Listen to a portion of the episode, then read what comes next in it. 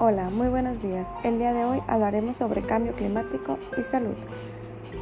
Durante los últimos 50 años, la actividad humana, en particular el consumo de combustibles y otros gases de efectos invernadero, suficientes para retener más calor en las capas inferiores de la atmósfera y alteran el clima climático.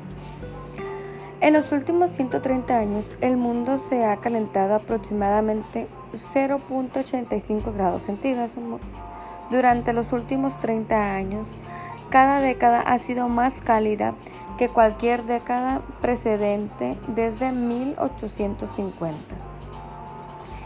El nivel del mar está aumentando, los glaciares se están fundiendo y los regímenes de lluvia están cambiando.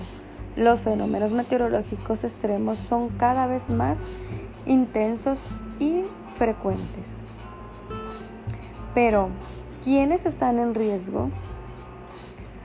Todas las poblaciones se verán afectadas por el cambio climático. Los más vulnerables son los niños, en particular los de escasos recursos. Asimismo, que los efectos en la salud serán más graves en las personas mayores y las personas con diversos achaques o dolencias preexistentes. ¿Qué relación hay entre el medio ambiente y la salud? Mientras exista una buena calidad de aire y de agua, así como una biodiversidad de donde tomar nuestros alimentos, nuestra salud será buena. ¿Qué acciones debemos realizar para combatir el cambio climático? Apagar las luces, desconectar aparatos electrónicos, reducir los minutos de ducha, reducir el consumo de carne, comprar productos locales y de temporada, llevar tu propia bolsa para las compras, reciclar productos usados, elegir el transporte público, la bicicleta o caminar. Todo lo que beneficia al medio ambiente beneficia a nuestra salud.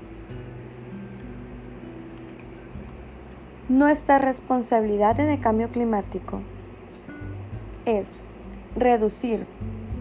La idea es crear menos residuos de lo que generamos. Reciclar. Convertir un residuo en un producto nuevo y diferente. Reutilizar cuando algo ya no nos sirve, podemos darle un nuevo uso. Y por último, recuperar, recuperar materiales que sirven como materia prima. Esto ha sido todo por el día de hoy. Los esperamos en el siguiente episodio. Gracias.